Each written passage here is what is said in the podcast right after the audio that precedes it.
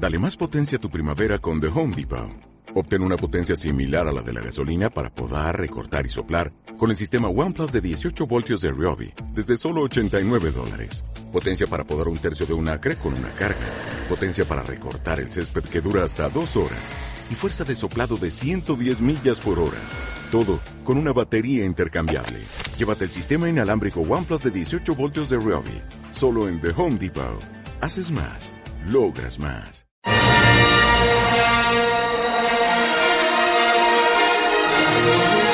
El cine, desde una perspectiva espiritual. Matrix, El efecto mariposa, Lucy, Constantine, Inception y Sense8 son algunas de las películas que hemos abordado en Trivium Espiritual. Acompáñanos todos los sábados a las 2 de la tarde, hora Ciudad de México, a través de Bytes Radio en TuneIn o en la transmisión en Facebook de Mensajes del Corazón.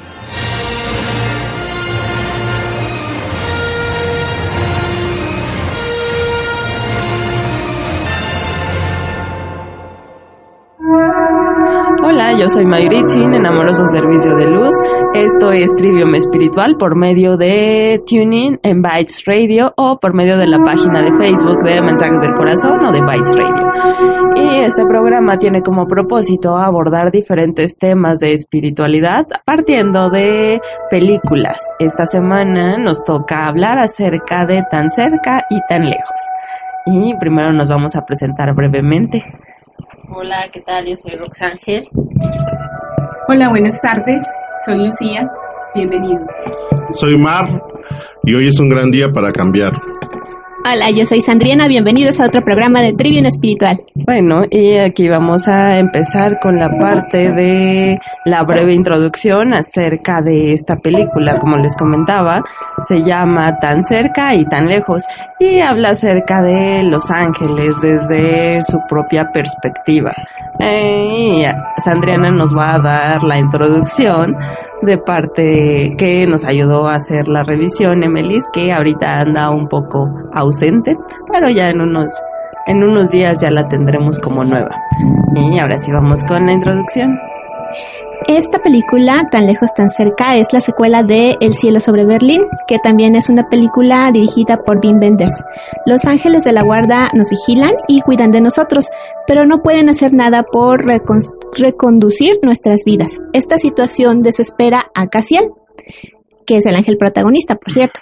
Un ángel que sigue a las personas que viven en la ciudad de Berlín. Un día, Cassiel se da cuenta de que no puede seguir siendo un ángel y no puede intervenir de manera directa para ayudar a la gente que tiene encargada de cuidar. Por eso, le cuenta a su compañera, Rafaela, que ha decidido dejar su vida en el cielo y convertirse en un ser humano para saber cómo sienten y perciben. Así poder prestarles otro tipo de ayuda a las personas de su alrededor. El reparto es por Otto Sanders, Bruno Gans, Natasja Kinski, Martin Albert y Aline, este apellido sí, no lo sé leer, pero es Aline. Muy bien. Y esta es la breve introducción acerca de esta película, que es considerada una película de arte, incluso ganadora de un premio Cannes. Y pues ya se imaginarán todo el contenido que tiene. Wim Wenders, el director de esta película, hizo un gran trabajo, ya que no solamente son los diálogos, que cada diálogo tiene algo muy interesante, y aparte nos llamaba la atención que estaba muy relacionado a las cosas que ya conocemos de parte de los ángeles, que ellos mismos nos han, nos han compartido.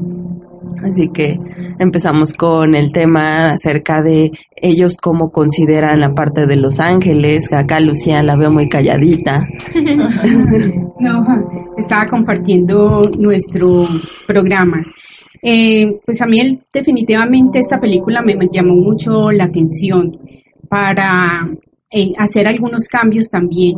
Y el tema aquí es cómo nosotros percibimos a los ángeles, qué tan lejos o qué tan cerca nos, los estamos sintiendo a cada momento, sabiendo que ellos están aquí y entre muchas funciones es venir a ayudarnos y a darnos los mensajes de Dios, el mensaje de amor. Y ellos decían, se consideraban mensajeros. Y decíamos, bueno, y quizás sean más que mensajeros, ¿no creen? Porque no solamente se dedicaban a pasar el mensaje, sino que Casiel lo que quería era intervenir y por eso decide encarnar. Y lo que pasaba en la película es que ellos están ayudando, pero él decía es que se convirtió en humano porque quiso ayudar a una pequeña que pues estaba jugando ahí a la, en el balconcito de su casa y se fue. Entonces, por quererla ayudar, lo que hace es este pues tomarla de la mano, bueno, tomarla pues, cargándola, por decir ya que cae. La atrapó. Ándale, la atrapa y posteriormente ella lo que hace es este perder su colita, sus alitas, su armadura y es así como él se convierte en un pues un ser humano y empieza a vivir lo que él decía que cómo se vivía, por qué sufrían, por qué les gustaba más estar, por decir, en una cantina que en un que estar tranquilos, estar en paz. Entonces quería vivir lo que los humanos vivían para poderlos ayudar más, pero se empieza a meter un poquito más en el mundo y lo empezamos a perder que hay un aspecto interesante de la película en cuanto a la narrativa visual, porque ya nos decían que en este tipo de películas, de películas de arte, se dicen muchas cosas con las imágenes y a veces no tanto con los diálogos. Y un tema muy interesante es el uso de la toma en blanco y negro y en color, como cuando están los ángeles presentes o cuando nos presentan la perspectiva de los ángeles, toda la imagen es en blanco y negro y cuando ya son las personas en su ir y venir normal, está todo en color, pero no están los ángeles. Es una parte muy interesante. Sí, muchos dirían, ¿por qué no lo hicieron todo en color? Pero nos pareció interesante que la versión de la visión de los ángeles fuera en blanco y negro. Decíamos, pues habla de dualidad, ¿no? Como lo vemos nosotros desde este lado de la malla, todo a color y a muchos pues los atrapa y es como entretenida, así como que, yo quiero vivir esta experiencia, yo voy a pasar por estas cosas para crecer y sin embargo los ángeles lo que dicen, pues es que ya son perfectos, ¿por qué le ponen tanta atención a las cosas? tienen que comenzar a, a tener una nueva visión, a percibirse de manera puras, porque habla mucho que sea blanco y negro, que todo el mundo es dual, ¿no creen? en polaridades o que es de un lado o es del otro. Así es. Que mencionábamos cuando estábamos preparando este tema que en realidad, bueno, la visión de la polaridad que tienen los ángeles es como que, y veíamos también la visión de las personas, como ven las, la luz en todas sus gamas de colores, es todo bien originado de un solo haz, digamos, de una sola fuente que en realidad es luz y que es totalmente blanca, pero al pasar ya por estos prismas de la percepción de cada uno ya es donde se va pues dividiendo y se, se va haciendo polarizando, ¿no? Así es, pero los ángeles siempre dicen, pues es que si ahí está la, la solución, ahí lo tienen, sé por qué los humanos perciben tantas cosas, casi él siempre le llamaba la atención lo que veía en el mundo, decía, pero es que es, es diferente cómo ponen ellos la atención en el mundo, dice, ¿por qué sufren tanto? ¿Por qué el tiempo? El tiempo es un tema muy recurrente en esta parte. Sí, hablan mucho, ellos, bueno, los ángeles ponen como para ellos el tiempo pasa de diferente forma y lo que ellos empiezan a decir más bien es como, bueno, en la película lo toman como ellos validan la dualidad y lo que nosotros siempre decimos es que no hay que validar la dualidad. Estos ángeles, para ellos sí existía como, ay, ¿por qué el dolor? De repente Casiel lo que hace es acercarse a una chica y quiere escuchar sus pensamientos, lo que siente y la chava, ¿qué te pasa? Golpea y dice, pero ¿por qué? Pues nada más quería hacer ese acercamiento que normalmente un ángel se acerca a ti y empiezas a sentir, a escuchar lo que tú estás sintiendo y ahí dijo, no, es que como, ¿cómo no lo puedo lograr? Y se sintió mal y se sintió como, pues golpeado para empezar por una chica que se le acercó de más, porque nosotros no estamos acostumbrados a que nos invadan de esa manera y él no lo entendía y lo mismo pues se sentía triste, decía, no, pero es que porque yo no puedo ayudar, yo no puedo escuchar, aquí nadie se escucha, aquí nadie se habla, entonces entraba como en esa dualidad del mundo, era como una perspectiva de de un ángel terrenal. Y eso, bueno, la verdad nos agrada, bueno, en mi caso me agradó porque dices, bueno, es lo que nos pasa normalmente. No estamos acostumbrados a decir lo que sentimos y nos guardamos todo eso. Cuando un ángel tan fácil se acerca, dice, ah, sí, tienes esto, esto, ay, tan fácil, córtalo, suéltalo y ya pero pues en la película lo vemos de una manera muy diferente. Yo digo que no es tan fácil. No es tan De fácil hecho- pedir ayuda, ¿eh? De hecho, yo creo que eso es lo que nos refleja la película, que ellos no lo entienden como lo vemos nosotros. Ellos lo ven con diferentes ojos. No podemos decir que es tan fácil porque para ellos tampoco era comprensible el cómo vivíamos.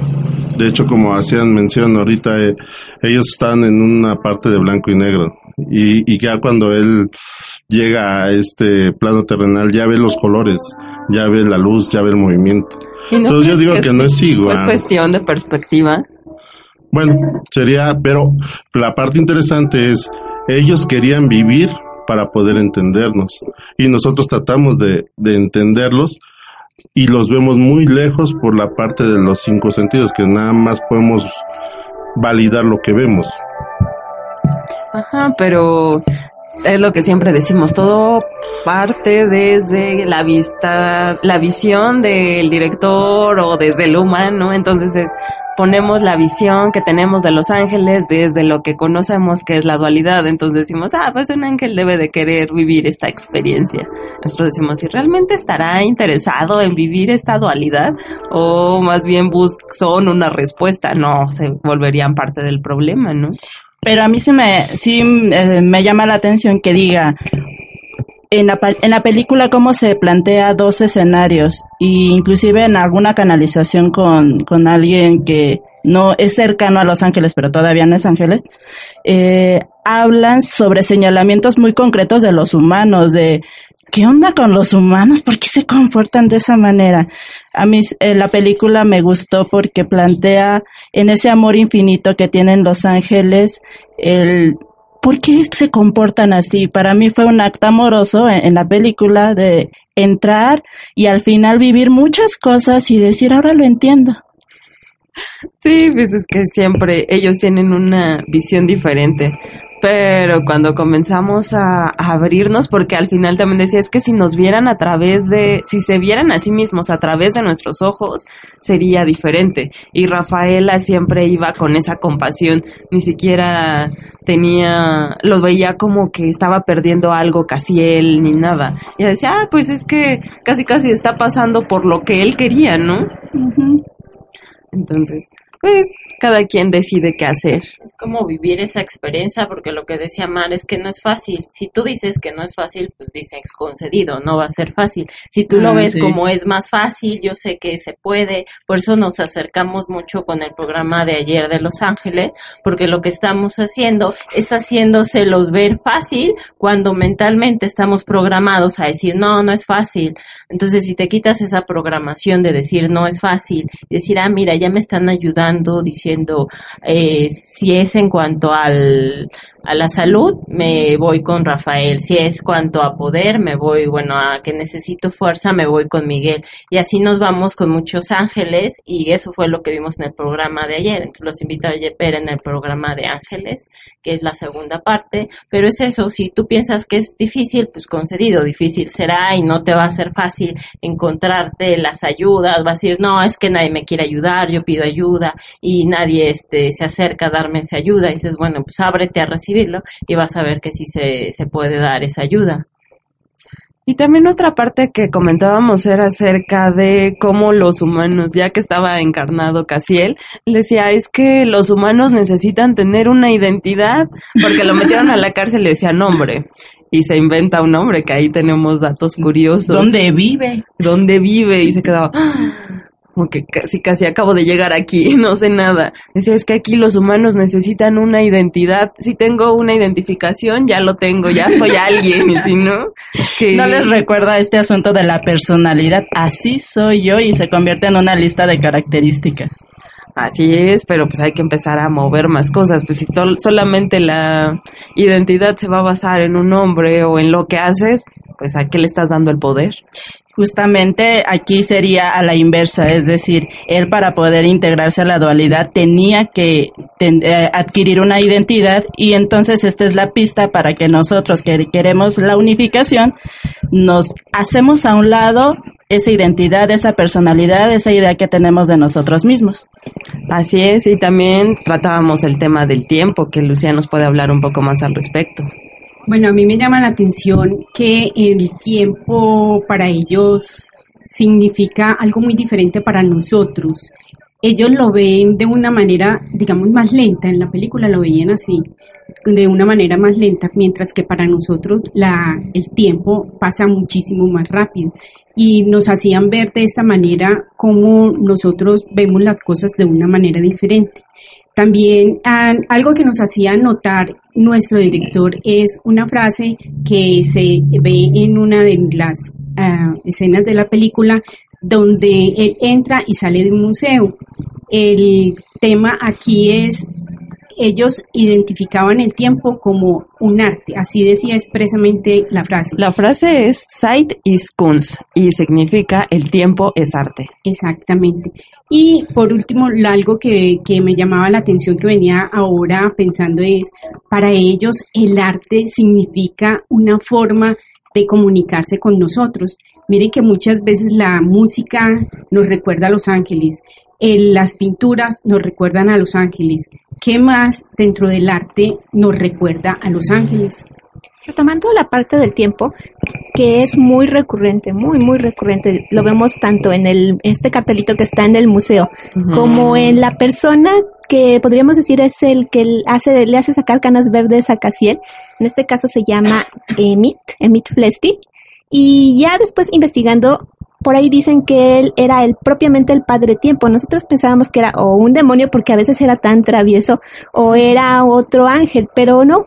Eso se puede reforzar en una parte de la escena donde vemos que él efectivamente detiene los engranes del tiempo. Y también cuando detiene el tiempo para el momento en que Casiel, bueno, les voy a hacer el spoiler, pero se supone que ya la debieron de haber visto, cuando se supone que Casiel eh, desencarna. Entonces, él mismo, Emit, le hace todo un discurso a Casiel sobre el tiempo. ¿Qué es el tiempo? Que el tiempo, él dice, el tiempo para ti es lo que tú haces que sea, es relativo, no es real, no es absoluto y por lo tanto no existe. Uy, entonces nada es real.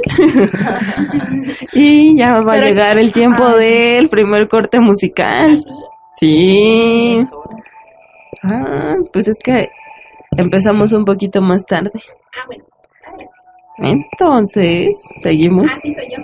Sí. bueno, ah, bueno, en lo que se ordena todo, yo quiero comentarles que cuando esta Lucía decía sobre el arte y esta conexión con los ángeles, para mí me hace mucho sentido porque tiene que ver con el sentir y mucho de las expresiones artísticas te conectan con el sentimiento. Y eh, es parte de lo que se ha mencionado tanto en Lemdu que es que es necesario conectar más con el sentimiento para poder establecer esa conexión con nuestra parte divina. Te ayuda a apagar el pensamiento. sí pasa. Porque no están ustedes para saberlo, pero Galata tenía ese tema. Aún tiene el tema de repente acerca del pensamiento. Por eso les digo que sí funciona. Pero también está relacionado al uso del cerebro y todas esas partes. Ah, no, me refiero que funciona el sentir y que el arte es una maravillosa estrategia. Ajá, es que también cuando hablan acerca de personas que están relacionadas al arte o cosas así, dicen que pierden el sentido del tiempo porque usan el otro lado del cerebro que no está hacia las ciencias exactas, a lo racional, sino hacia lo sensible. Por eso hablaba de esa diferenciación. Lo artístico y dejan el pensamiento de lado, ese sería un buen tema. Bueno, retomando lo del corte musical, la, el soundtrack de esta película fue eh, compuesto por David Darling en el año 1993. En este momento vamos a escuchar la pista que se llama Slow Tango, es la pista número 8. Esto es Tribune Espiritual, las pueden escuchar a través de Bytes Radio por TuneIn o en la transmisión en Facebook de Mensajes del Corazón o también de Bytes Radio. Regresamos.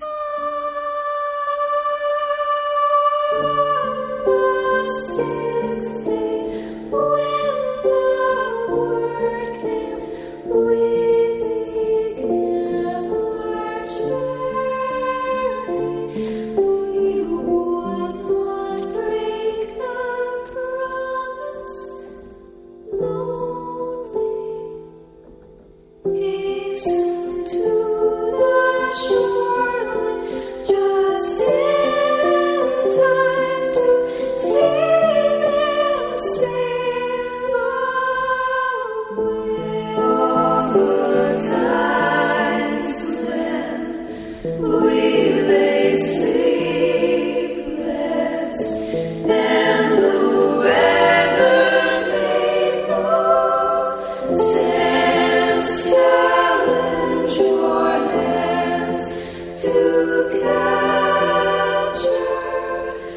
These lands.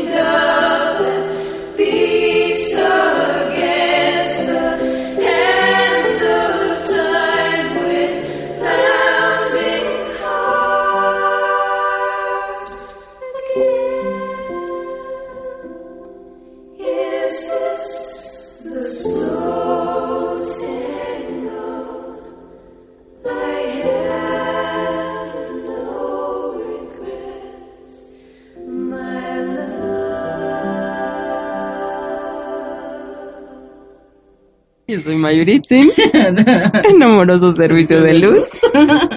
y esto es Trivium Espiritual. Estamos hablando acerca de Tan cerca y tan lejos, que es una película de Wim Wenders que habla acerca de un ángel que decide encarnar para ayudar a una niña y sobre todo para vivir la experiencia de cómo es ser humano y hablábamos acerca de cómo se perciben, cómo perciben los ángeles a los humanos y cómo tienen esos temas de querer experimentar según lo trata la película. Nosotros, bueno, al menos yo difiero un poco acerca de ello. Yo creo Los Ángeles también. Eh, y también yo creo que Los Ángeles, que no trae el micrófono Ah, que Rox yo creo que Ángel. también Los Ángeles cuando hablan, yo creo que difieren de lo que dice la película, porque ellos dicen, pues es que, pues para mí no es importante cómo nos vean los demás, lo único que queremos nosotros es recordarles a ustedes que el amor es lo único real y ya, lo demás no lo validan. Sí, incluso hablábamos acerca del tiempo que nos estaba aportando un poco Lucía y Mark ya tiene ganas de hablar también. Que lo limitamos. Bueno, con Que lo respecto- estamos limitando, dice. No, no para nada. No estamos aquí dando la oportunidad a que todos hablen. Este, con respecto al tiempo, este, me llama mucho la atención una parte en la cual está este Casiel, donde está ya en la parte más profunda de, del caos, donde dice que todo, que sola, que era tan, tan horrible vivir la vida con simplemente un mañana y solo esperar un anochecer y que todos los días fueran de esa misma forma y no tener un sentido en la vida. Ahí ya entró en drama, ¿no? Porque Sí, entró en a drama. sentir cómo se, cómo se siente ser humano y no percibir más allá de los sentidos que decía, es que Rafaela, ¿dónde estás? Yo sé que estás aquí, pero no te veo, no te siento. Y pues ahí se siente Pero feo. me llama mucho la atención porque él se da cuenta que, que mucha gente nada más hace valida lo que ve. Y eso te vuelve a, a encarcelar en tu mundo. Y desde tu cárcel ver la cárcel de los demás. ¿No suena conocido eso? no, solo pasa en la película. Sí, pero lo que más me llama la atención es de que te, te, te invita a que vayas más allá, que, que trates de salir de lo que no ves, de lo que te limita a tus cinco sentidos. Con respecto a lo que dice Mark, y también retomando el tema del tiempo, Casiel, en cierta forma, cuando ya ha decidido vivir su experiencia humana, tiene un tiempo limitado, que eh, para el caso de Los Ángeles es casi casi un parpadeo, porque como ya lo dijo Lucía, para Los Ángeles y para esta realidad aparente, los tiempos corren en diferentes velocidades. Entonces, a pesar de que este Casiel ya se sentía como que muy cansado de su ir y venir, de que ya no le veía sentido a la vida, que ya eh, nada más esperaba otro día más que terminara, ya estaba en su super drama. Para los ángeles o para seres de otras vibraciones más altas, eso ya no es tan representativo. Para nosotros puede ser casi toda una vida de condena, pero es un instante de nada, a nada. Ya muchas veces decimos, todo tu drama que tienes con el respecto a los tamaños de los planetas o de los universos, ¿de qué tamaño es en tu pequeño drama que estás haciendo? Así es. Pero siento que lo que trata de reflejar la película es la parte del ser humano, porque cuánta gente no está en drama y ve el día como sin sentido, no tiene un motivo por el cual seguir existiendo. Yo creo que eso es lo interesante de la película que muestra estas perspectivas. Eh, porque aunque su origen era de ángel, ya se había encarnado y ya vivía en dualidad y ya se había creído el juego y la ilusión. Aunque no había olvidado del todo, pero es cierto que para muchos toda, todo lo que plantea, eh, más bien todo lo que expresa cómo se sentía este asunto de soledad y demás, pues es muy común en general con las personas que vamos caminando y le ves la cara de tristeza y como dicen hace rato, el drama en su cara, ¿no? Casi, casi. A mí sí me gustaría que nos enfocáramos más a la película porque ahí refleja la parte humana de cómo lo está viviendo cada él desde la parte humana. Entonces, es importante ver todo el matiz que genera desde la parte que estaba en la luz y ahora que está en la, parte del mundo, ¿no? Todo lo que ve de diferencia entre un lado y otro. Y es la parte que a mí me gustaría que lo, lo, lo pusiéramos en concreto. Precisamente eso es lo que iba a abordar ahorita, ya la experiencia humana de Casiel. Ah, bravo. Porque él ya, como tú bien dices, él tenía otra perspectiva siendo ángel, las cosas eran, pues ya no era que tanto las personas fueran malas o, nada, sino que ellos estaban observando en su papel de observadores, pero ya él involucrado en el mundo se perdió en los vicios y en los placeres del mundo. Cuando le dieron a probar esa copita de aguardiente, que primero la esposa de Damiel bien buena onda, ella primero le ofreció jugo, pero llegó Emit y él fue el que ya lo empezó a inducir al vicio. Partir de ahí casi él como que fue perdiendo de vista su objetivo y la misión que él tenía, que a pesar de que él quería ver, vivir su experiencia humana, también él quería dar servicio y seguir ayudando a las personas. Sí, y algo que mencionó interesante fue que era tan fácil caer en el infierno. lo peor es que queriendo ayudar es cuando cayó, porque empezó a, querer ayudar a una persona y dice, bueno, y de repente ya me di cuenta que él, este, clonaba, bueno, en ese entonces no me acuerdo cómo era, copiaba las películas, los videos de porno y tenía armas, decía, ay no, yo quiero salir y sale corriendo de ahí. Entonces, bueno, tan fácil él cayó y salió corriendo, pero bueno, después regresó a pedir ayuda. Entonces, bueno, pues sí, tan fácil caes, pero pues es como la visión humana de un ángel, que la verdad, pues nada que ver con los ángeles. Sí, también hablaba acerca de que el tiempo es lo que es, como decíamos en otra película, que eres lo que tú crees que eres. Entonces, si le das validez a esta parte, pues esos son los resultados. Y él comenzó a identificarse con los humanos y ahí ya se estaba atorando. Pero también hubo un momento en el que comenzaba a recordarse como ángel, que era cuando decidía no identificarse como humano y sí como ángel que pasa cuando ya casi al final de la película, cuando ayuda al viejito, al que era el ex chofer en tiempos de los nazis, decía es que ayúdame a recordar. Y él empieza a recordar su infancia, pero casi él comienza a sentir otra vez esa conexión como ángel que tantas veces ayudó a las personas a hacer este paso y ahora como humano no podía, pero lo comenzaba a desear y ahí comenzaba a poder ayudar o también dentro de...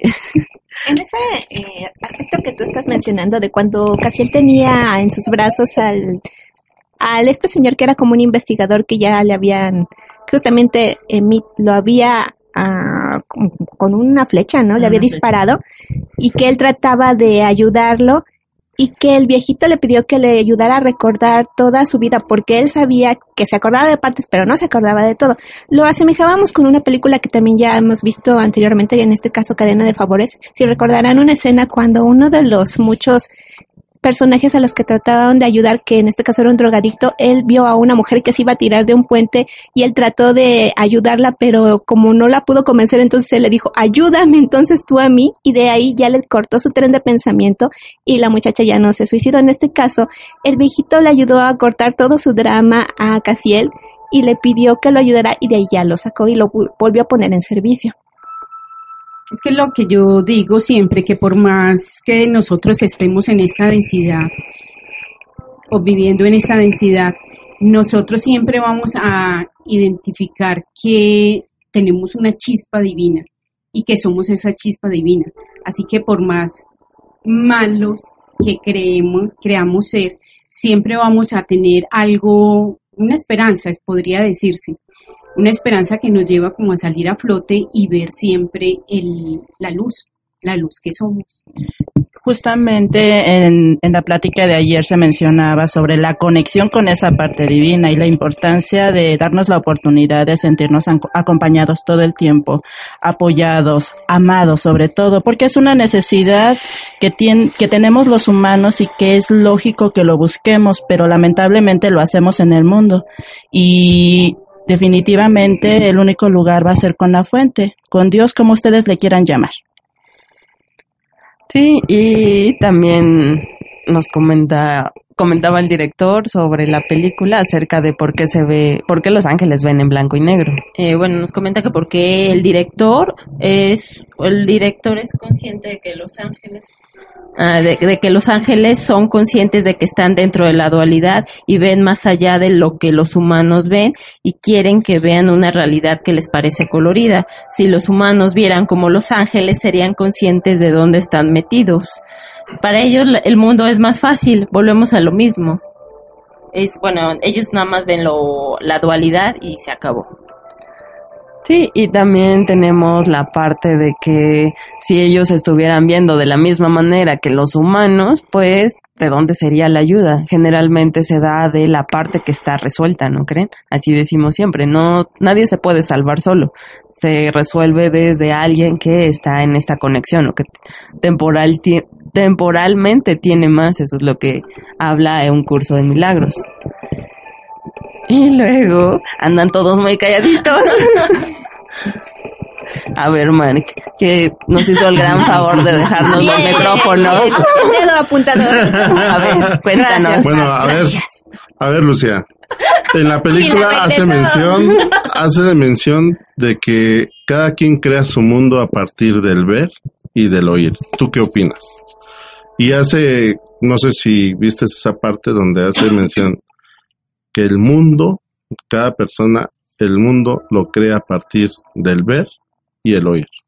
Pero es que eso nos lleva, nos remite a muchas películas que ya hemos tratado acá, que, y de muchos, muchas canalizaciones que hemos recibido de, de parte de los maestros y de los ángeles, que nosotros somos el resultado de lo que queremos ver, somos el resultado de nuestro pensamiento, y a eso es a lo que no sé si sea exactamente a lo que te refieres. Yo lo que digo es que siempre los ángeles nos están llevando, como nos lo hablaban anoche en la transmisión o durante la transmisión de las charlas temáticas, eh, que siempre ellos nos están mostrando el mejor camino y nos están, están mostrando o están validando la mejor versión de lo que nosotros somos. Creo que evadiste mi pregunta. Quiero participar antes de que vayas con la siguiente pregunta. No, es que evadió mi pregunta, pero está bien. Yo creo que precisamente esa es nuestra limitación como humanos y nos lo han enseñado en diferentes mensajes, películas, etcétera, en que nos limitamos a ver desde los cinco sentidos pero ¿qué creen? Que eso es solamente del cuerpo y nosotros somos más que un cuerpo. Y de ahí la, lo que nos intentan recordar todos por todos los medios. Por favor, vean más allá de sus cinco sentidos. Eso es lo que opino. Ahora pero sí, es que eso es parte del cuerpo. ¿Cómo vamos a negar lo que somos si nosotros estamos atrapados en esta malla? nosotros tenemos un cuerpo porque hemos, nos hemos eh, identificado con esta dualidad ¿cómo vamos a negar que nosotros no vemos lo niegas. los cinco sentidos? No lo el niegas. tema aquí es que Bueno, aclaremos, aclaremos que para estar, para estar en este mundo vivimos en dualidad. Exactamente, es parte del juego. A ver chicos, un favorcísimo, no hablen todos al mismo tiempo. Si van a debatir, pueden hacerlo libremente, pero háganlo por turnos, por favor. Porque si no, el auditorio va a escuchar esto como una romería y pues no, ¿verdad? bueno, yo quisiera aclarar que en ningún momento digo que se nieguen los cinco sentidos, sino simplemente verlo como es parte del cuerpo y nosotros somos más que un cuerpo. Entonces son los cinco sentidos más nuestra parte divina. Pues más bien validar más lo que no vemos y lo que sentimos, porque lo que dice la película es que están validando lo que ven. Si es que si vieras qué bonito es aquí, si vieras qué lindo es el amanecer, si vieras las palomitas, si vieras el cielo, lo podemos ver, pero el problema es que no, no nos quedamos quietos y callados y entramos como a ver qué siento, cómo lo percibo. A mí me gusta demasiado quedarme en ese lado y a mí me tienen que sacar de ese lado. Entonces ahora el ejercicio es, obviamente, a quien le gusta más estar en el mundo, ahora ve hacia adentro. Ese es simplemente el ejercicio, tener ese equilibrio de ir adentro e ir afuera sería hacer desde afuera, desde lo que conocemos como desatino controlado, usar los sentidos, el mismo cuerpo como una herramienta para ayudar a otros, para que funcione a nuestro favor y que no sea algo que nos atrape en el mundo, que es lo que siempre hemos intentado hacer. Y también acerca del cuerpo, lo que decían en la película es que él decía que este pedazo, porque tomaba un dientecito y decía, el cuerpo humano es perfecto. Pero ves qué tan perfecto podría ser si necesita vivir de algo más y depender de, del tiempo, porque desde este lado de la malla no existe esa perfección. Todo es temporal. Y luego también hablaba acerca de la locura que se vive en el mundo. Ya estando desde este lado, ya la estaba sufriendo, como comentaba Mark. Entonces era así como. sí, ya era así de, no, yo quiero regresar a esa conexión y ahí este, el que controlaba el tiempo, le decía, ya se te está acabando el tiempo. y él, aunque le ponía trabas, pues le estaba ayudando a soltar su idea que tenía acerca de los humanos, así de no que, no que creías que era muy bonito, pues ahí está la, la parte de cómo se vive desde este lado del velo. Pero era bien travieso él porque justamente recién que había cambiado de su estado de ángel a, a ser humano y que traía cargando su, arma, su armadura, me parece, él la hizo como una especie de negociación y al final la vendió por, me parece que 300 francos o algo así. Pero todo, decíamos que todo para perderlo en apuestas y así. Entonces siempre él le hacía como que la contra para que él viviera los dos lados de la experiencia, no tanto solo el lado positivo, sino también esos rangos oscuros que también son parte de la vida humana, pero a veces se pierde uno mucho en lo que es el drama sin recordar como él también le pasó la misión o el propósito que estamos aquí para o al el cual decidimos venir para acá y experimentar y aprender. Y también los ángeles mencionaban algo importante acerca de que el único propósito de su existencia era ayudar a los humanos, que decía, pues sin ellos no tiene sentido nuestra existencia. Y pues es lo que sabemos, el mismo arcángel Metatron en, en canalizaciones, en otros programas, nos ha mencionado que eh, la misión de ellos, ellos existen para ayudar a otros y pues es su único propósito, que ellos fueron creados para ellos. Si nosotros estuviéramos ya resueltos sería como el Espíritu Santo, que ya no tendría razón de estar en el mundo porque el mismo universo se disolvería si todos estuviéramos en unificación. Como nosotros decíamos ayer, eh, que las que la cuando nosotros estamos dejamos caer el velo que nos separa del mundo eh, espiritual, ya no existe necesidad alguna, así, ya no existe necesidad alguna de tener intermediarios.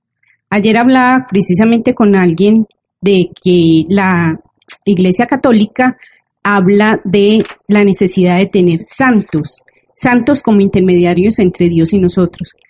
Y hablaba, hacía el símil con los ángeles. Lo que yo digo es que nosotros, como dice Mayurit Singh, cuando estemos resueltos totalmente, ya vamos a ver tan claro el mundo espiritual que vamos a, no vamos a tener necesidad de tener un mensajero entre los hombres y nosotros. No sé si me permiten eh, hablar de, hablar no, más bien leerles una frase que es muy bonita de uno de los diálogos. No, porque ya vamos a corte umbilical. déjalos, déjalos con la duda. Ahorita le lee Lucía de regreso. Sí, entonces... Que si no se berrinche. No es cierto. Ya se lo hemos hecho varias veces, pero mejor enfoquémoslo en que los dejas intrigados. Muy bien. La siguiente pista, bueno, el siguiente corte musical, vamos a tocar lo que es la pista número 7, que se llama Cassiel Song, que fue, me parece, compuesta por Nick Cave y Vin Benders. El soundtrack de la película fue realizado en el año 1993 por David Darling y estamos transmitiendo por medio de TuneIn en no, por medio de Radio. Bytes Radio en TuneIn o por la transmisión en Facebook de Mensajes del Corazón y también de Bytes Radio. Regresamos.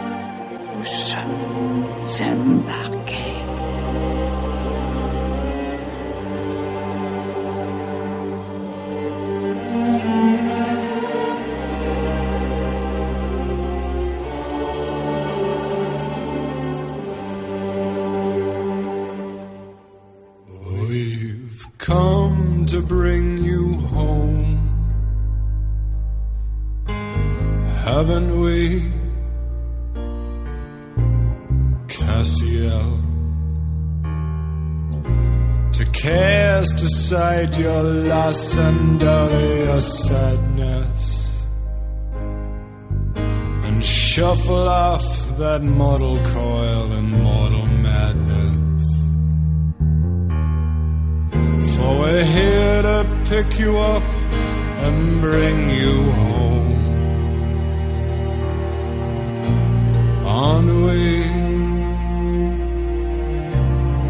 Cassiel. It's a place where you did not belong. Where time itself was made and far too strong where life leapt up laughing and hit you head on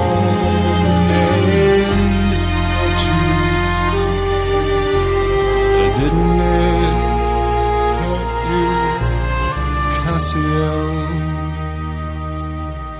While time outran you and trouble flew toward you and you were there to greet it, weren't you, foolish Cassiel? But here we are, we've come to call you more to where you can kick off your boots of clay. Can't you? Cassiel. For death and you did recklessly collide, and time ran out of you, and you ran out of time,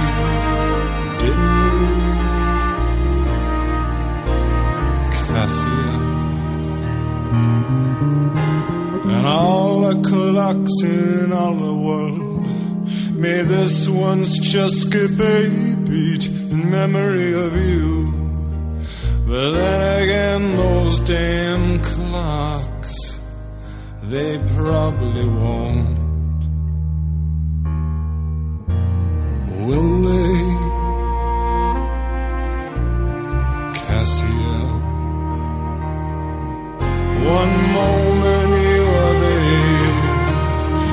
and me you are alone. But on behalf of us all here, we're glad to have you.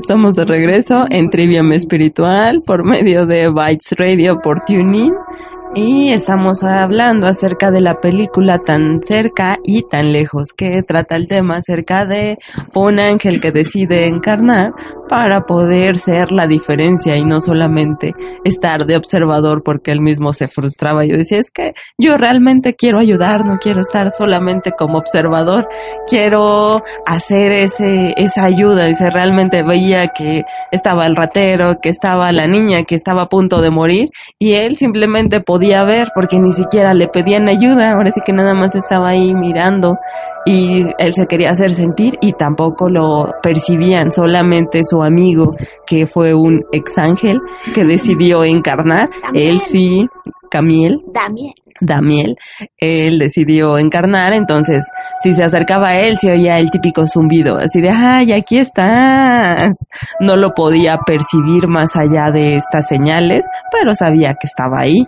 Sin embargo, ya cuando casi él dijo, ay, yo también puedo, pues vio que no era tan fácil. Y yo interrumpo a Mayurichi en la recapitulación de lo que hemos visto hasta ahora para recordarles que todos los programas que hemos transmitido en cuanto a los análisis de las películas que hemos realizado los pueden encontrar en nuestra página en internet en lemdu.info info en la sección de podcast. Ahí empezamos desde, me parece que fue Star Wars. Bueno, les voy a mencionar algunas de las que ya hemos visto.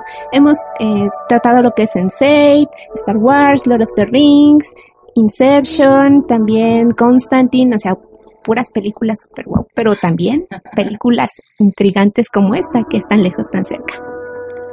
Sí, y también tenía varios cameos esta película que Wim Wenders decíamos es que en estas películas de arte se cuida cada detalle. Entonces, pues no lo dejó pasar. Él decía, pues es que bueno, nosotros interpretamos.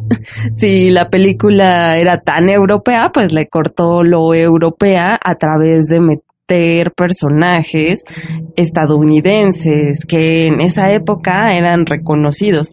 Había varios, le podríamos llamar guiños, cosas curiosas, porque para los que conocen de cine y todas estas cosas, pues era evidente, quizá no para todos. En nuestro caso no era tan evidente, la verdad, pero el director nos lo hizo notar.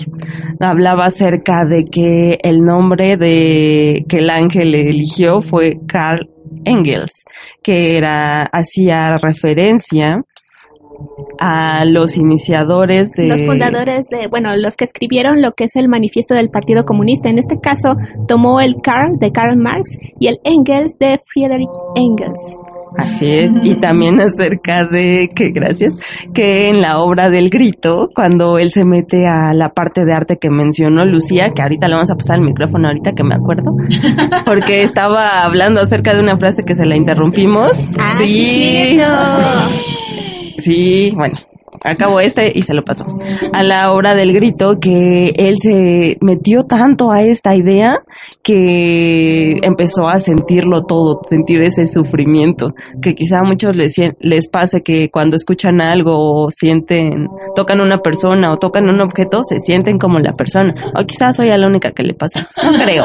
Pero otra vez antes de darle los micrófonos a Lucía, termino lo del nombre de Karl Engel, porque justamente la palabra Engel, me parece que es en alemán, significa ángel. Ahora sí, Lucía, adelante. Bueno, esta es una frase muy bonita, bueno, más que una frase, pues es un trozo de la de lo que el de los diálogos, sí, exactamente. Dicen, ustedes a quienes nosotros amamos, creo que así incluso empieza la película. Ustedes a quienes nosotros amamos, ustedes no pueden vernos, no pueden oírnos, nos imaginan tan lejos y estamos tan cerca. Somos mensajeros para acercar a quienes están lejos. Somos mensajeros, llevamos luz a la oscuridad. Somos mensajeros, llevamos la palabra a aquellos que dudan. No somos la luz, no somos el mensaje, somos los mensajeros. Nosotros no somos nada, ustedes lo son todo. Y dentro, para seguir con, con las eh, curiosidades de la película, vemos ciertos personajes representando su propio papel. En el caso de Mikhail Gorbachev, que era en el momento en que se estaba realizando la película, era el presidente de Rusia. Y él dice una palabra, una frase muy bonita también, dice, la unidad proclamada en el mundo entero solo se puede forjar con sangre y acero que eso es parte pues de la dualidad. Ahí la vemos pues muy claramente. Pero ahí termina con algo muy bonito y dice, debemos permitir que el amor nos indique el camino a la unidad. Sí, como siempre decimos, el amor es la unificación y hacia dónde se debe de llevar todo. Y ya le pasaron el micrófono a Roxángel, que la vieron muy calladita. Falta hablar es del velo, lo que siempre ah, nos han dicho que tenemos que ir deshaciendo el velo y cómo se deshace pues metiéndonos hacia el corazón y hacia más los sentimientos y también hablamos sobre la inocencia. Aquí la inocencia la representan los niños, como siempre, ellos van más inocentes y pueden ver más rápido a los ángeles. Aquí una de las niñitas era quien veía a los ángeles y podía hablar con ellos. Entonces siempre la inocencia va representado ya sea de un ángel, un animalito, es vernos inocentes para acercarnos más rápido a los ángeles, porque los niños no tienen tanto ese ego, tanto ese pensamiento de dualidad que nosotros ya vamos más hacia allá. Entonces los invitamos a ver más esa inocencia en cada uno de nosotros para ayudarnos a percibir más a los ángeles. Sí, nosotros, nosotros siempre llegamos con esa conexión. a recuerdo que cuando le dicen a uno cuidado con la mollera, yo no sé cómo le dicen acá en México, con la mollera del bebé es esa conexión con el mundo espiritual. Que todavía está abierta. Eh, y todavía está abierta para muchos. para otros. Ah, no, no, no, que, dicen que tienen cuidado porque todavía está abierta en los bebés. Ah, exactamente. Entonces ahí es cuando nosotros identificamos, ah, mira, mira lo que este es el radio. Esta parte, exactamente. ver, Lucía. Sí, bueno, los que nos están viendo lo pueden identificar. Esa parte es la conexión y es como el séptimo chakra. Así es. Exactamente. es la conexión con el ser, con lo divino. Exactamente. ¿Qué tan, qué tan a mí me da como, bueno, mucha cosa, mucho sentimiento el hecho de que nosotros lo vayamos cerrando y no lo vayan cerrando. Cuando nos ponen un nombre, cuando nos ponen una nacionalidad, cuando nos, nos identifican con un partido político, en fin, son muchas cosas que van cerrando todos estos canales con la divinidad. Así es, y retomando un poco acerca de los cameos, que también me ayudó a complementarlo Lucía, decíamos que es raro que las personas, bueno, es que los directores dentro de una película ocupen el, el personaje del cameo como su propia personalidad como lo que es en realidad. Así Gorbachev salió como Gorbachev. Interpretándose ellos mismos. Así es. Y Lou Rip de igual manera. Y también decíamos que el papel de, de Rafaela, que también es otro punto, eh, que un ángel haya sido mujer y el otro hombre, de que nos habla, pero ese es otro tema que ahorita me ayudan a abordarlo también, que el papel de Rafaela lo tomó Nastasia Kinsky que para los que conocen la película de Nosferatu, que es una película en blanco y negro de los años 20, 30, que eh, fue representado este vampiro por el papá de Nastasia Kinsky. Entonces, pues no creemos que sea mera coincidencia que Wim Wenders haya decidido que Nastasia Kinsky haya tomado este papel, ya que se tomaría como que la hija de un vampiro que es tomado como lo más malo de lo de ciertas cosas, pues que también puede ser un ángel. Ahí también usa ese juego de retórica entre lo bueno, lo malo. Y también recordemos de por qué hablamos de tantas cosas aquí en Trivium Espiritual. Otro de los eh, de las curiosidades es el papel de Peter Falk. Él es Columbo. Bueno, eh, algunos de los que están acá en esta mesa no recuerdan quién fue este señor. Porque no habíamos nacido. Actor norteamericano. La película es europea, pero muy americanizada. utilizó este personaje representándose a sí mismo un famoso actor americano haciendo un papel dentro de la película. Eh, esta persona también, no sé si ustedes ya lo vieron, la primera película de esta mini saga, que es El Berlín. cielo sobre Berlín, también Peter Falk se interpretaba como un actor.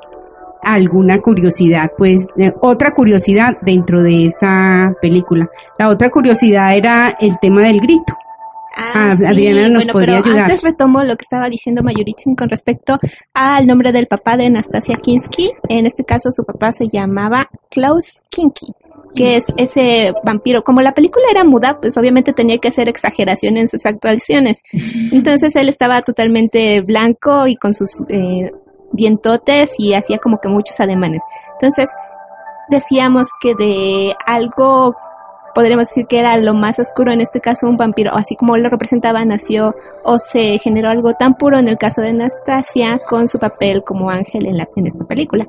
Y bueno, decíamos que lo de la, eh, la película, la película, la pintura del grito, se ve en la escena donde va eh, Casiel, que está persiguiendo a los malotes y a ver qué están tramando.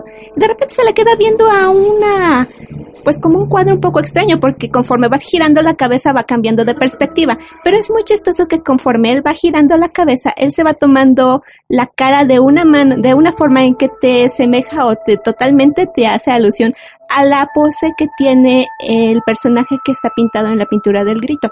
En este caso, esta pintura eh, fue realizada por Edvard Munch, incluso se desmaya y ahí tiene como un poco de regresión, que también ese punto eh, es importante, porque él a pesar de que era ya, bueno, estaba encarnado y estaba ex- experimentando esta realidad, él todavía tenía un poquito de contacto con lo que eran sus dones, podría todavía conectarse con las historias de los objetos o de las personas, pero también decíamos que no era como muy constante en sostener su don, porque en su rebeldía o en su terquedad de querer seguir viviendo esta experiencia, pues lo bloqueaba.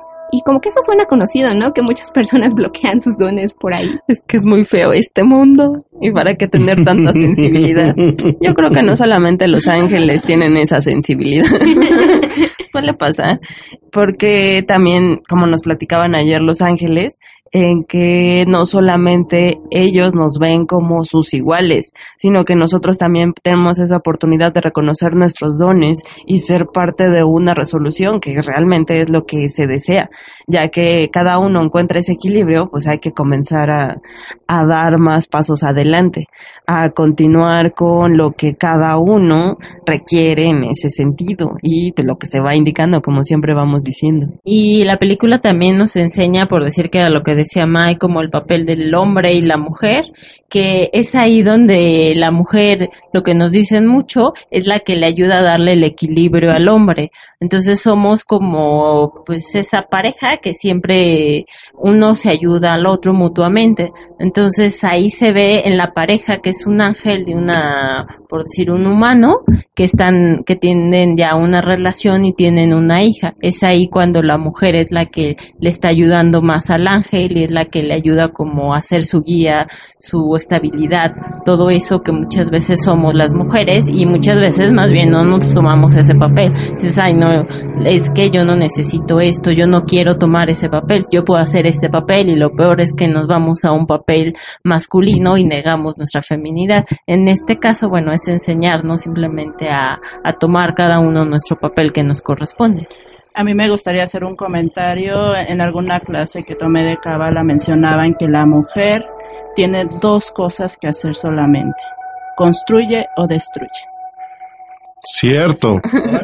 Y de ahí la importancia, retomando lo que dice Roxangel, que nosotros tomemos ese lugar de una manera amorosa y con esa intención pura y divina para nosotros apoyarnos entre mujeres y también apoyar a los hombres, porque pues todos somos uno. De hecho, en el momento en encuentras a la mujer correcta que te dé esa luz, esa pureza, Y que le va a hacer la vida feliz a todos. y bueno, eso, quitándole lo Walt Disney, quitándole lo Walt Disney, te hace crecer, ¿eh? que me, me haga ser feliz. No, pero sí te hace crecer una mujer. Una, una mujer te impulsa, te impulsa a ser mejor. Bueno, antes de cerrar, yo quisiera que tocáramos el tema porque ya veo que nos estamos desviando hacia, pero hacia una parte muy muy importante y es el tema del oponente. Nosotros, eh, considero yo, tenemos como dos lados, el bueno, el de la luz y el oponente, que es el que te muestra, el que eh, siempre que te lleva Que te arraiga al mundo. te arraiga al mundo, exactamente, muchas gracias. Pero por lo que yo he ¿El entendido, oponente te arraiga al mundo? no, Eh, Ah, no, el oponente está desde que naciste. De hecho, como dice la película, en el momento que tienes un nombre, tienes una identidad, perteneces al mundo, a la malla. Porque entonces te separan de, de lo que es la fuente. ¿Te separan? ¿Quién te separa? no, El- El ego de hecho, no, el mundo, de, hecho, no, es una decisión propia. No, pero yo me refiero al juego del ego. Pero qué tan propia es cuando nosotros mismos nos están diciendo, tú tienes que ser una persona, un ente, un individuo y tienes que identificarte con todo eso que te están imponiendo, como yo lo decía ahora.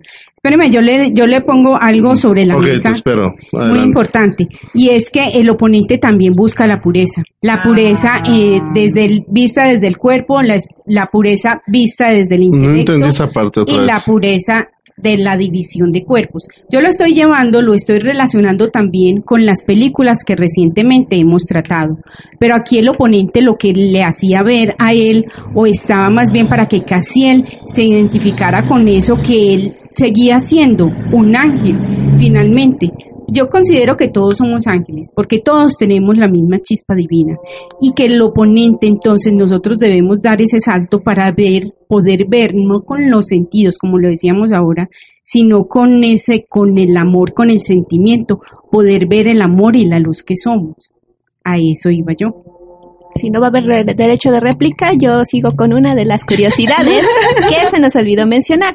En este caso mencionaba Mayuritzin que la película está como muy europea y trataban de cortar lo que es la parte europea metiéndole personajes extranjeros. Pero también hay una parte en donde se ve la forma en cómo está europea, porque en una parte está hablando Casiel con la hija de Damiel y la niña está hablando en francés y él está respondiendo en alemán. Y nos mencionaba el director, porque él es muy versado en esos asuntos, que en Europa las personas hablan al menos tres idiomas. El idioma de su país, ¿Mm? el idioma como más comercial y que es el inglés, que lo deben manejar casi casi todos. Y si hay alguna variante exclusiva de su región, también la manejan. Y ahí se ve que las personas, bueno, se muestra esa característica de las personas con ese pequeño diálogo que hace Casiel con la hija de Damián. Pero también decíamos que para, habíamos notado que el uso de los idiomas también es como una forma de narrativa, porque para lo que es, son temas como más ligeros del mundo o más etéricos como cuestiones de ángeles, hablaban en francés, pero cuando ya son cuestiones más, eh, ¿cómo sería? Más mundanas, no sé, ahí me podrían ayudar, utilizaban el alemán. como, ajá, como más de dualidad o más del mundo. Igual el director mencionaba que el alemán es muy usado por los filósofos. Casi todos los filósofos más reconocidos son de allá, de Alemania. Entonces decía que incluso la, la gramática del alemán ayuda para ir poniendo atención porque hasta el final viene el verbo y es lo que le da sentido a toda la oración que tiene porque pues que a ver los que conocen el alemán, pues son palabras muy largas, oraciones largas y pues hay que estar atentos. Así que hay que poner atención que a muchas veces pues a, la, a nosotros nos falla eso de mantener el enfoque. Así que pues esa, ese idioma, el alemán, ayuda a tener esa atención. Y el francés es más cantadito, Romántico. más romántico. Entonces decíamos, ay, pues usan el francés más cuando están hablando de temas más ligeros, más, cuando está la niña hablando con la mamá que están en el trapecio, que se avientan y está, y ella hablaba a la mamá que la conexión entre la hija y el papá era muy profunda. Dice, si estás viendo a uno, estás viendo cómo se está sintiendo el otro, así tienen de fuerte esa conexión. Y la niña iba muy feliz y incluso cuando casi él se avienta dentro, bueno, en el trampolín, también se siente como libre, recuerda cómo se sentía volar, esa libertad. Y esas son las pequeñas cosas que íbamos notando acerca en la película. Y ya para ir cerrando, me gustaría retomar lo que dice Mayuritzin sobre siempre vamos a tener alguna actividad que nos conecte con esa parte divina. En el caso de Casiel es esto de saltar y sentíaco recordaba volar. Y también la música. La música también fue algo que, que le dio mucha paz. Eh, yo los invitaría a todos que encuentren esa actividad, acción, lo que ustedes quieran, para lograr esa paz y que los conecta con lo divino es encontrar como en la unidad lo que siempre nosotros decimos. En el mundo vamos a encontrar pura dualidad. Si yo me voy a todo lo que me dice el mundo, el mundo me dice que ah, es bonito esto, es bonito aquello, pero al final vamos hacia la unidad y eso simplemente es solo el amor es real. Entonces la resolución a todo esto y la conclusión es que veamos que todos somos uno y ese es el camino a la resolución. Que hay que retirar el velo de la ilusión y ya nos vamos, ahora sí vamos a cerrar. muchísimas gracias por habernos acompañado. Yo soy Lucía. Hasta la próxima. Hoy no tuvo conclusión, Lucía. Open.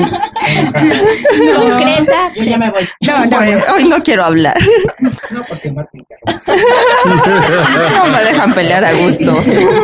Y yo soy Roxángel y recuerden, el corazón sabe y la razón duda. Yo soy Mayuritzin en Amoroso Servicio de Luz. Nos vemos al rato a las 7 de la noche, hora Ciudad de México. Si quieren hacer alguna pregunta, Ahí nos vemos en las canalizaciones y va a haber oráculo de ángeles con Roxángel y decreto con Lucía si se anima a participar.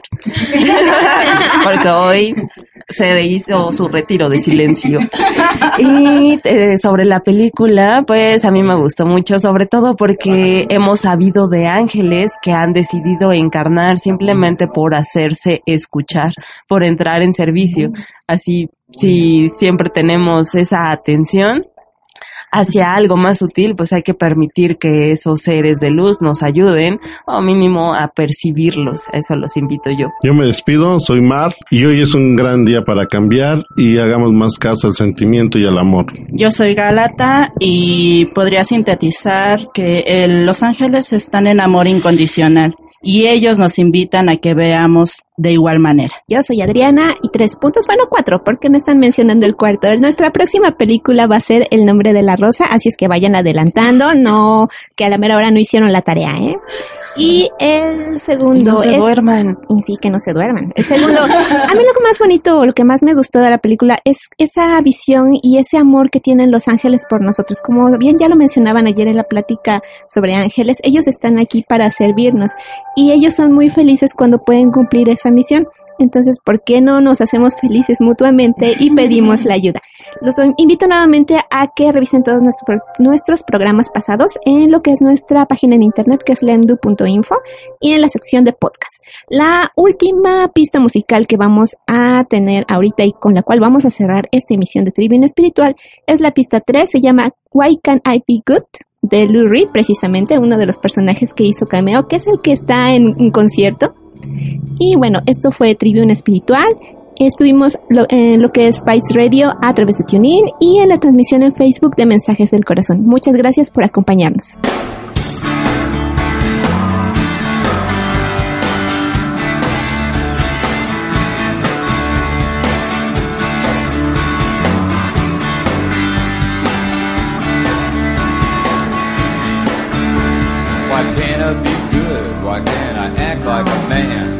Why can't I be good and do what other men can? Why can't I be good, make something of this life? If I can't be a god, let me be more than a wife. Why can't I be good? Why can't I be good? Why can't I be good? Why can't I be good? Be weak I wanna be strong, not a fat, happy weakling with two days on. A mouth that keeps moving with nothing to say. An eternal baby who never moved away. Why can't it be good? Why can't it be good? Can it be good?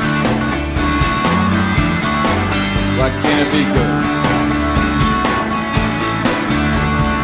Like to look in a mirror with a feeling of pride instead of seeing a reflection of failure or crime. I don't want to turn away to make sure I cannot see. I don't want to hold my ears when I think about me. Why can't it be good? Why can't it be good? Why can't it be good? Why can't it be good?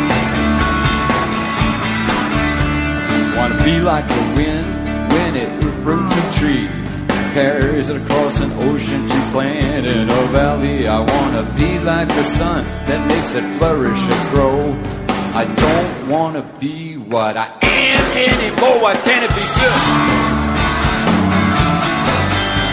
Why can't it be good? Why can't it be good? Why can't it be good? I was thinking of some kind of whacked out syncopation that would help improve this song. Some knock 'em down rhythm, help it move along. Some rhyme of pure perfection, a beat so hard and strong. If I can't get it right this time, will the next time come along? Why can't it be good? Why can't it be good? Why can't it be good? Why can't it be good?